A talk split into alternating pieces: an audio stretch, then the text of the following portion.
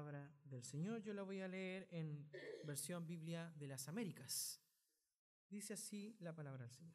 Pero que el hermano de condición humilde se gloríe en su alta posición y el rico en su humillación, pues él pasará como la flor de la hierba, porque el sol sale con calor abrasador y seca la hierba y su flor se cae, y la hermosura de su apariencia perece. Así también se marchita el rico en medio de sus empresas. Cierre sus ojitos, vamos a orar al Señor. Amén. Dios Todopoderoso, te alabamos, te bendecimos, te glorificamos. Padre amado, porque solamente tú eres digno de toda honra, de toda gloria, de toda suprema alabanza. Señor, estamos en esta hora, en este lugar, para ser edificados a través de tu palabra, para ser enseñados a través de ella. Y Padre Celestial, que podamos comprender la magnitud de tu palabra, que podamos entender, Padre amado, cuál realmente debe ser nuestra gloria. Enséñanos, Padre, a ser humildes, a disponernos, Señor, completamente. Y no tan solo es solamente eso, Señor, sino que todo lo que tenemos a tu servicio. Te alabamos, Señor, te bendecimos y rogamos en esta noche que tú hables conforme a tu voluntad hacia nuestras vidas. En el nombre de Jesús. Amén. Tomen asiento. Bien, mis amados hermanos, quiero hacerle una pregunta. ¿Es fácil ¿Es fácil tomar una fotografía? Alguien que me responda. ¿Es fácil tomar una fotografía? Fácil, ¿no es cierto? ¿Sí o no? Pero aunque no lo crea, no todo el mundo sabe tomar fotos, ¿o no? No todo el mundo sabe tomar fotos. A veces cuando alguien te toma una foto, ¿no es cierto? No le queda bien, ¿o no? Hoy podría haberla hecho un poquito más un poquito más arriba, un poquito más abajo, mira, no salió tal persona, no salí yo. ¿O no? O sacamos... A veces cuando alguien te, una, te toma una foto, no, no le queda bien, no la saca bien. Una veces te corta la cabeza, a veces te cortan un brazo, parte del cuerpo, ¿no?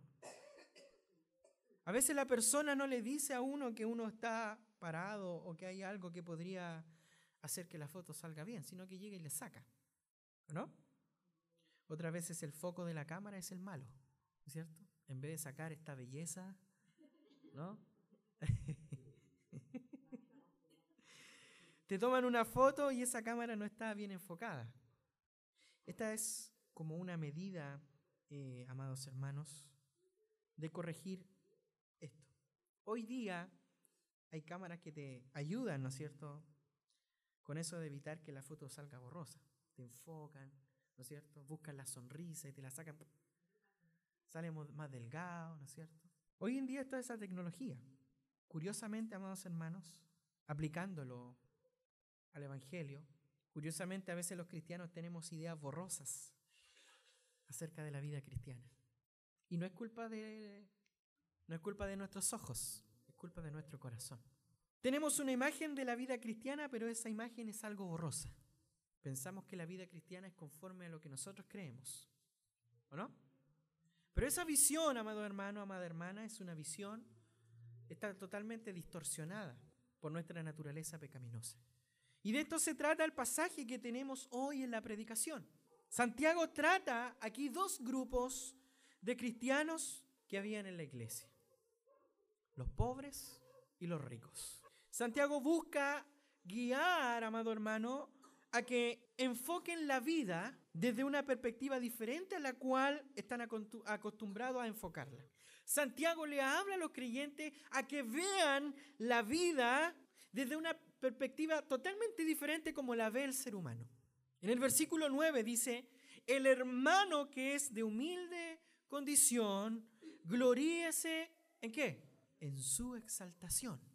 La frase, amado hermano, hermano de condición humilde, y el que es rico, dice, ¿sabe qué nos muestra? Nos muestra un contraste, ¿no es cierto? Hay algo diferente entre el rico y el pobre. Nos muestra un contraste, amados hermanos, y la palabra humilde en griego es tapeinos, que significa prácticamente baja condición, humilde, baja condición. Y puede referirse a una persona de bajos recursos económicos, como también puede referirse a una persona de una condición espiritual humilde. Qué maravilloso, ¿no? Pero como este hermano es contrastado con el rico, entonces entendemos que aquí Santiago se refiere a una persona pobre. A una persona pobre. En aquella época, amados hermanos, solo había dos clases sociales. No existía la clase media. En aquella época habían dos clases sociales. Los ricos y los pobres. La clase media, amado hermano, no vino a existir sino hasta el siglo XV. Recién aparece, en medio de la burguesía, aparece la clase media. Pero en aquel tiempo o eras rico o eras pobre. Si se da cuenta, amados hermanos, en la iglesia habían ricos y pobres, por lo que dice el texto. Habían ricos y pobres. Y ambos adorando juntos en la misma iglesia.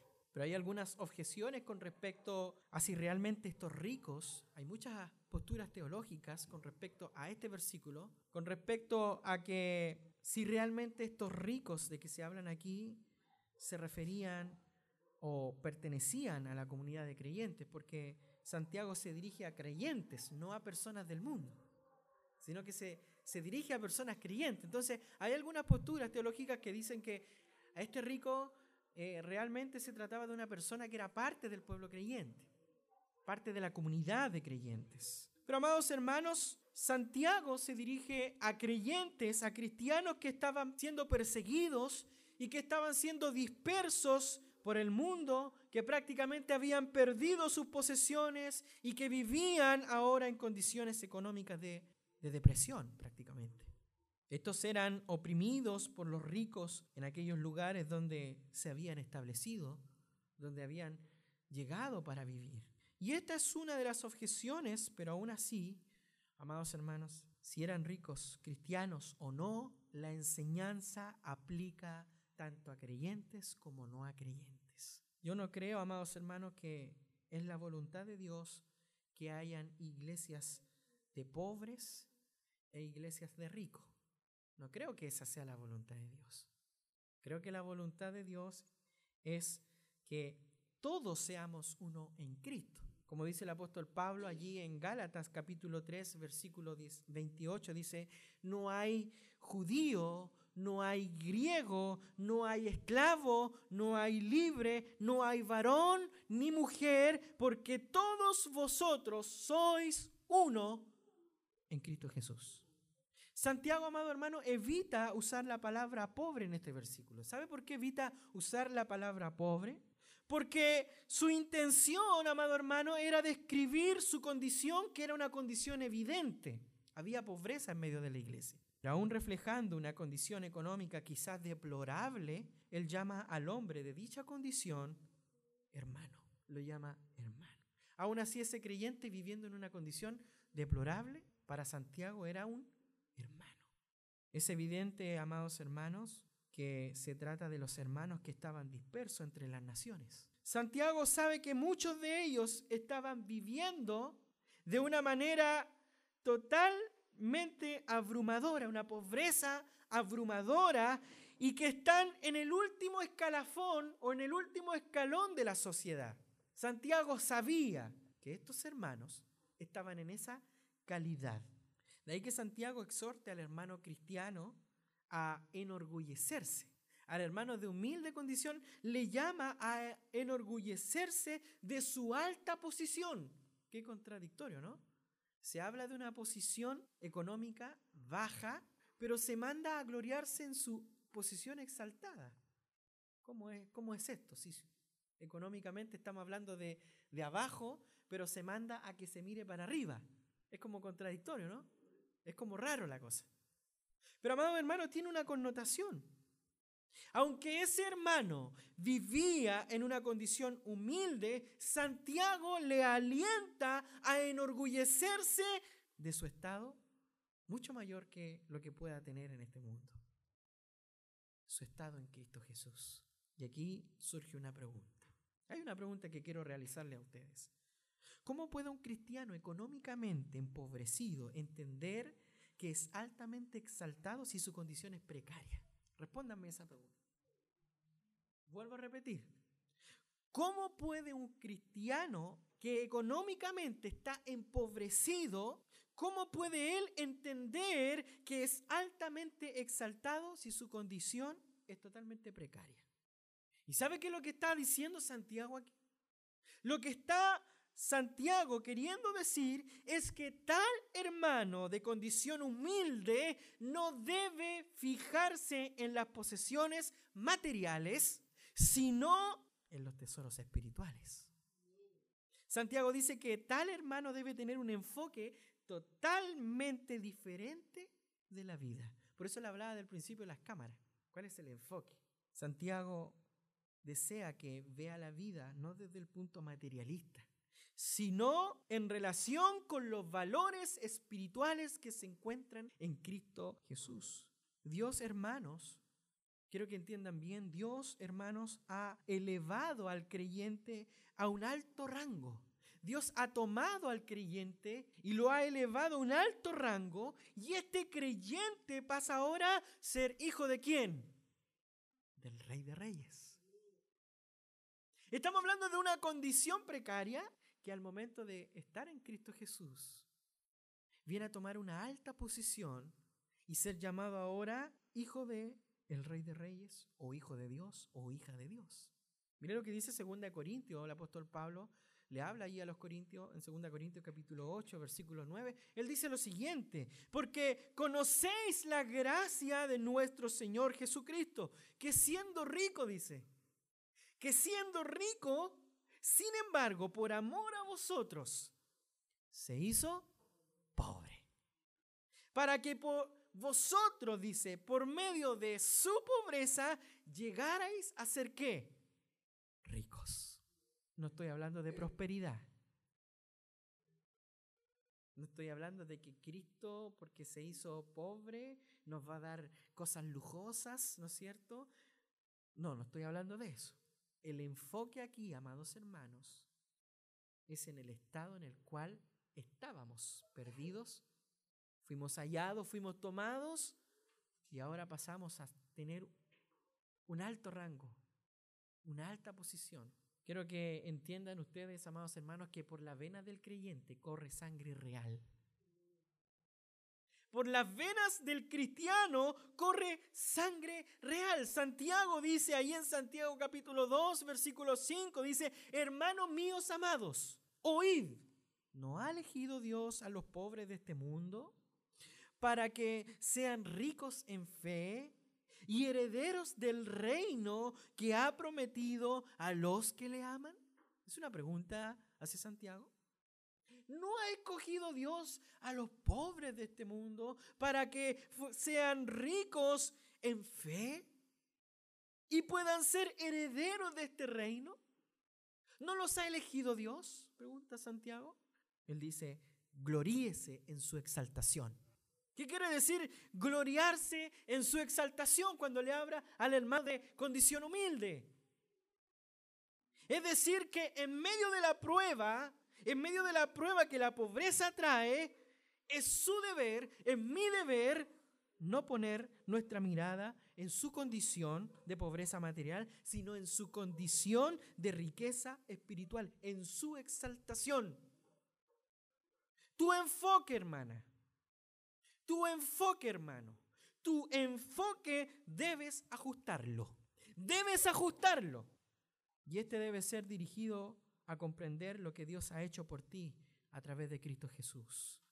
Yo le pregunto en esta noche, ¿qué ha hecho el Señor por ti? ¿Qué ha hecho Él por ti? Te ha exaltado. Te ha, dado, te ha dado una posición que tú no merecías, siendo pobre o siendo rico. Te ha exaltado. Te ha dado el privilegio de ser hijo de Dios.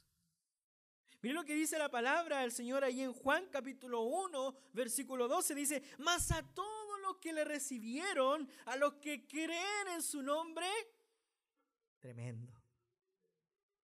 le dio la potestad de ser hechos hijos de Dios. Te ha dado el privilegio de que todos tus pecados han sido perdonados. Mire lo que dice Efesios capítulo 1, versículo 7. Dice la palabra del Señor, en Él tenemos redención mediante su sangre, el perdón de nuestros pecados según la riqueza de su gracia. No solo que Dios, en virtud de la imputación de la justicia de Cristo al perdonarte, esa justicia de Cristo sobre ti y sobre nuestra vida, Dios te considera justo delante de Él. Romanos capítulo 5, versículo 1. Justificaos pues por la fe. Tenemos paz para con Dios por medio de quién? Por medio de nuestro Señor Jesucristo. O sea, tenemos paz y antes de ser justificados no teníamos paz. Estábamos en ira, hijos de ira. No había comunión entre Dios y el hombre. Qué tremendo, ¿no? Qué tremendo. Amado hermano, amada hermana, Él te ha despojado de tu ropa de por diosero espiritual y te ha vestido de la ropa de justicia de Cristo. ¿Sabe qué es lo más hermoso? Que al Dios verte, te ve vestido de, de Cristo. Cuando Dios lo mira a usted, cuando Dios lo ve a usted, lo ve vestido de Cristo. O sea que Él ve a Cristo en ti. Dios te ha dado el privilegio de que el Espíritu Santo more en ti para siempre. A quien hace cada día, a través del Espíritu Santo, quien hace que cada día mueras más y más al pecado. Sea restaurada la imagen de Dios en tu vida, en mi vida. Él hace que seas cada día más semejante al Señor Jesucristo. Hermano, no pongamos nuestra mirada en la falta de bienes que no tenemos. Vuelvo a repetir, hermanos, no ponga la mirada en los bienes que le faltan. Nuestra mirada debe estar puesta en los cielos y en la exaltación que Dios nos ha dado en Cristo Jesús. Y es increíble que Santiago exhorte a ambos a enorgullecerse, tanto al rico como al pobre. Versículo 10 dice, pero el que es rico en su humillación, dice, en su humillación, porque él pasará como la flor de la hierba. La enseñanza de Santiago es que Dios es el dador de toda dádiva buena y perfecta. Santiago 1.17. Hermano, Santiago no centra su atención en las riquezas. Santiago no centra su atención en su predicación o su enseñanza en la riqueza, sino en la persona que la posee. Y surge una pregunta. ¿Cómo puede el rico enorgullecerse en su baja posición o en su humillación? Vuelvo a repetir. ¿Cómo el rico puede enorgullecerse en su posición baja, en su posición de humillación? ¿Cómo puede el rico enorgullecerse? Hay que entender, amados hermanos, que lo que tiene el rico va a desaparecer. No va a durar para siempre. Lo que tiene el rico no le va a salvar. Santiago lo contrasta con el pobre, con el rico. Hace un contraste entre exaltación con la humillación. A los pobres Santiago le dijo, gloríense, regocíjense, enorgullezcanse de su exaltación. Pero a los ricos les dice que se gloríen también, pero no en sus riquezas, no en lo que tienen no en las increíbles habilidades que tienen para amasar dinero, para producir dinero, no. Para ellos las riquezas son también una prueba de fe. ¿Sabía usted eso? Que para el rico sus riquezas son una prueba de fe. Para los pobres su pobreza es una prueba de fe. Y para los ricos su riqueza es una prueba de fe. ¿Sabe por qué? Por la facilidad que tienen de poner su felicidad en los bienes materiales y no en Dios. Por el increíble peligro que tienen de endiosarse. Creen que son intocables, invencibles. Y que a diferencia de otros, ellos no necesitan de la ayuda de Dios. Algunos, amados hermanos, han hecho de sus riquezas su Dios. Por eso Santiago les dice, pero el que es rico, dice, gloríese no en su exaltación, gloríese en su humillación. ¿Qué significa esto, pastor? No lo entiendo. Recuérdate quién eres tú. Recuérdate de dónde Dios te sacó. Tú eres un hombre como todos los demás. Tú eres un ser humano como todos los demás. Tú no eres inmortal. La hierba es de corta duración, ¿sabía usted o no? La hierba es la planta o la plantita de más corta duración. Y así, amado hermano, amada hermana, es la vida de todo ser humano, inclusiva la vida de los ricos. Gloríate en tu humillación. En otras, en otras palabras, amados hermanos, gloríate en tu debilidad. Gloríate en que tú no eres el Señor de este mundo, sino Dios en Cristo Jesús.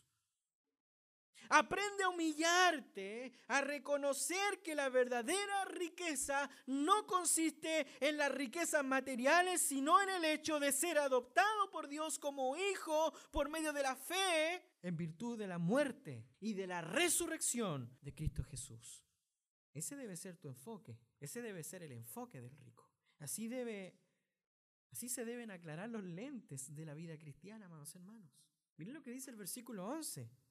Porque cuando sale el sol con calor abrasador, la hierba se seca, su flor se cae y perece su hermosa apariencia. Así también se marchitará el rico en todas sus empresas. Es interesante, amados hermanos, que Santiago en este versículo, en el versículo 11, describe las condiciones climáticas de Israel. ¿Sabía usted o no? Este versículo tiene una connotación cultural tremenda. Aquí Santiago describe el cambio climático y las condiciones climáticas de Israel para referirse al estado final del rico. Él dice que la causa primordial de la sequía es el calor abrasador del sol a mediodía que avanza, especialmente acompañado por el quemante viento del desierto. Esta combinación hace que las plantas se marchiten. El calor y el viento hace que las plantas se marchiten rápidamente y que la flor y su belleza desaparezcan en horas. Del mismo modo, Santiago hace la connotación, del mismo modo se marchita el rico. Ciertamente las posiciones terrenales del hombre pueden desvanecerse, ¿no es así? En un tiempo notable, corto. El tema aquí, hermanos, es que el texto no dice que las riquezas desaparecerán, sino dice que el rico desaparecerá, el rico se marchitará, no las riquezas, el rico. Santiago le está diciendo, no te olvides que tú eres como la flor del campo. La hierba se seca, la flor se marchita. ¿Por qué, hermanos? ¿Por qué? Porque el soplo de Jehová, solo el soplo de Jehová es suficiente para que cualquiera de nosotros partamos de este mundo. Yo le quiero preguntarle en esta noche, hermanos, Aquí cada uno tiene una diferente situación económica, algunos más que otros. Y yo quiero hacerle una pregunta a usted. ¿Cómo está su enfoque espiritual? ¿Cómo ves tú la vida que te ha tocado vivir? ¿Vives deprimido por tus carencias?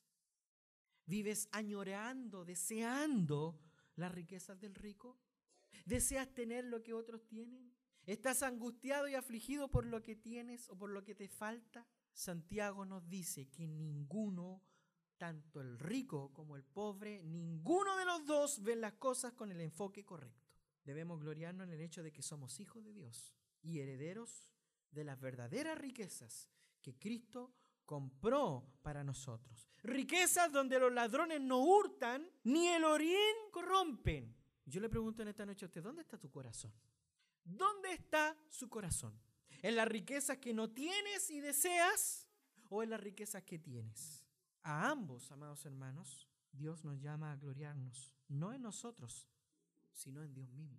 ¿Sabe cuál es el problema nuestro? Y con esto ya voy terminando. ¿Sabe cuál es el problema nuestro?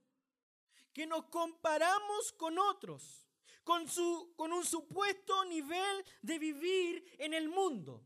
Tenemos más que la mayoría, amados hermanos, de las personas que han vivido en toda la historia del mundo. Techo, comida, cada día, trabajo, tenemos. De hecho, si usted invita a una persona de África a su casa, téngalo por seguro, hermanos, hermanos, que esa persona va a decir de usted que usted es rico. Aunque usted piense que no tiene nada en la casa. Esa persona va a decir que usted es rica. ¿Y sabe por qué, amados hermanos? Porque es una cuestión de perspectiva, es una cuestión de enfoque. El problema es que no estamos contentos porque nos comparamos con lo que vemos en la televisión, con lo que vemos en el mundo, con lo que vemos que tienen nuestros vecinos. Le decimos al Señor, Señor, permíteme tener un poco más y voy a estar contento, Señor. Y te voy a servir, Señor. Mentira, hermano. Mentira, hermana. Te engañas a ti mismo. Incluso puedes recibir más de lo que tiene, pero aún así no va a estar contento. No va a estar contenta. El hombre de humilde condición tiene que enfocarse en su exaltación. ¿Sabe por qué? Porque él es demasiado fácil enfocarse en su humillación. El hombre, vuelvo a repetir, de humilde condición, tiene que enfocarse en su exaltación porque para él es demasiado fácil enfocarse en lo que le falta, en lo que no tengo, en lo que aquí, en lo que esto, pero debe enfocarse en su exaltación. Para el hombre rico tiene que enfocarse en su humillación. ¿Sabe por qué? Porque para el hombre rico le es fácil enfocarse en lo que tiene, en su exaltación. Y esto, amados hermanos, aunque usted no lo crea, afecta a nuestra convivencia. Somos tan duros, poco dadivosos por causa de enfocarnos en lo que tenemos y en lo que anhelamos. Confiamos en lo que tenemos aún, aún siendo poco. Increíble. Confiamos en lo que tenemos aún siendo poco. Y es peligroso, ¿sabe por qué? Pablo le habla a Timoteo y le dice, porque los que quieren enriquecerse caen en tentación y lazo y muchas codicias necias y dañosas que hunden a los hombres en destrucción y perdición. ¿Dónde sale eso, pastor? Primera de Timoteo, capítulo 6, versículo 9. Quiero aclarar, amados hermanos, que no tiene que usted ser rico, porque aquí ninguno Ninguno llegó en, un, una limusina, ¿no es cierto? Quiero aclarar, amados hermanos, que usted no tiene que ser rico para que este texto bíblico se aplique a su vida. El texto es para todos. Codicias necias, codicias dañosas, amor al dinero, deseo para amar. Eso no es estar satisfecho de lo que Dios te ha dado. Le pregunto a usted, ¿lucha usted con la codicia? quiere más y más, a mí me puede mentir. Porque querer tener más, amados hermanos, es ponerse en un lazo, como dijo Pablo a Timoteo. Es ponerse en un lazo en el cual permanecerás atrapado en ese deseo. Pregunto en esta noche, ¿qué es lo que tienes, hermano, para los que tienen una, una, una condición, un estatus quizás diferente a cada uno de nosotros? para esa persona que tiene un estatus un poquito más alto, ¿qué es lo que tienes que está estorbando tu relación con Dios? ¿Qué es lo que tienes? Para los de humilde condición, ¿qué es lo que quieres? No lo que tienes, ¿qué es lo que quieres que está estorbando tu relación con Dios? Hermano, lo que quieres o lo que te o lo que tienes te está robando tu relación con Dios. A tal punto que si Dios no te responde tus plegarias, tus deseos, tú no le sirves. Quiero terminar con lo que dice el profeta Jeremías. En Jeremías capítulo 9, versículos 23 al versículo 24, dice la palabra del Señor, así dijo Jehová. No se alabe el sabio en su sabiduría, ni en su valentía se alabe el valiente, ni el rico se alabe en sus riquezas, mas alábese en esto el que se hubiere de alabar. Puede ser un rico, puede ser un pobre, quien sea. Alábese en esto, en entenderme y conocerme que yo soy Jehová que hago misericordia, juicio y justicia en la tierra, porque estas cosas quiero, dice Jehová. Hermanos, nuestro gloriarnos debe descansar en Dios, en lo que Dios es en sí mismo y lo que Él ha hecho en Cristo Jesús por nosotros. Yo le pregunto en esta noche, ¿es esa su perspectiva de vida? ¿Es ese su enfoque de vida? ¿Es en Cristo Jesús donde descansa tu felicidad? ¿O es en lo que te falta? ¿O es en lo que quieres? Te vuelvo a preguntar en esta noche. ¿Es ese el enfoque de tu vida? ¿Es en Cristo donde descansa tu felicidad? ¿O es en lo que te falta y en lo que quieres? ¿Dónde está tu felicidad? ¿En lo que te falta o en lo, que tú quieres? ¿O en Cristo Jesús? Quiera Dios que sea en Dios. Quiera Dios que sea en Cristo. Quiera Dios que siempre y solo Cristo sea el centro de nuestra vida para su gloria. Por ende, si usted es un hermano de humilde condición, gloríese en lo que Dios le ha dado, en esa exaltación de ser llamado hijo de Dios, de heredar lo que todavía no tiene. Pero cuando lleguemos a la gloria del Señor, tendremos por heredar lo que Él nos ha dado. Y el rico gloríese en su humillación, que no eres nada, que no eres un Dios, que tus bienes un día se acabarán, que no te salvarán y que solamente Dios te sacó de ese lugar. Eso es lo que Santiago le enseña a los hermanos que están dispersos, que nuestro enfoque de nuestra vida esté en Cristo Jesús, teniendo o no teniendo. Enfoquemos nuestra vida, hermanos, nuestra economía, todo nuestro ser en Dios. La falta de tener algo nos pone en una posición de orgullo, de un corazón mezquino, de un corazón arrogante. El tenerlo todo nos pone en una condición de autosuficiencia, de orgullo y de vanidad. Quiera el Señor que nuestro enfoque y nuestra felicidad y nuestra alegría en medio de las pruebas y en medio de la adversidad, en medio de la pobreza o en medio de la riqueza, sea Cristo Jesús. Amén. Quiero invitarle a que podamos orar. Que el Señor les bendiga.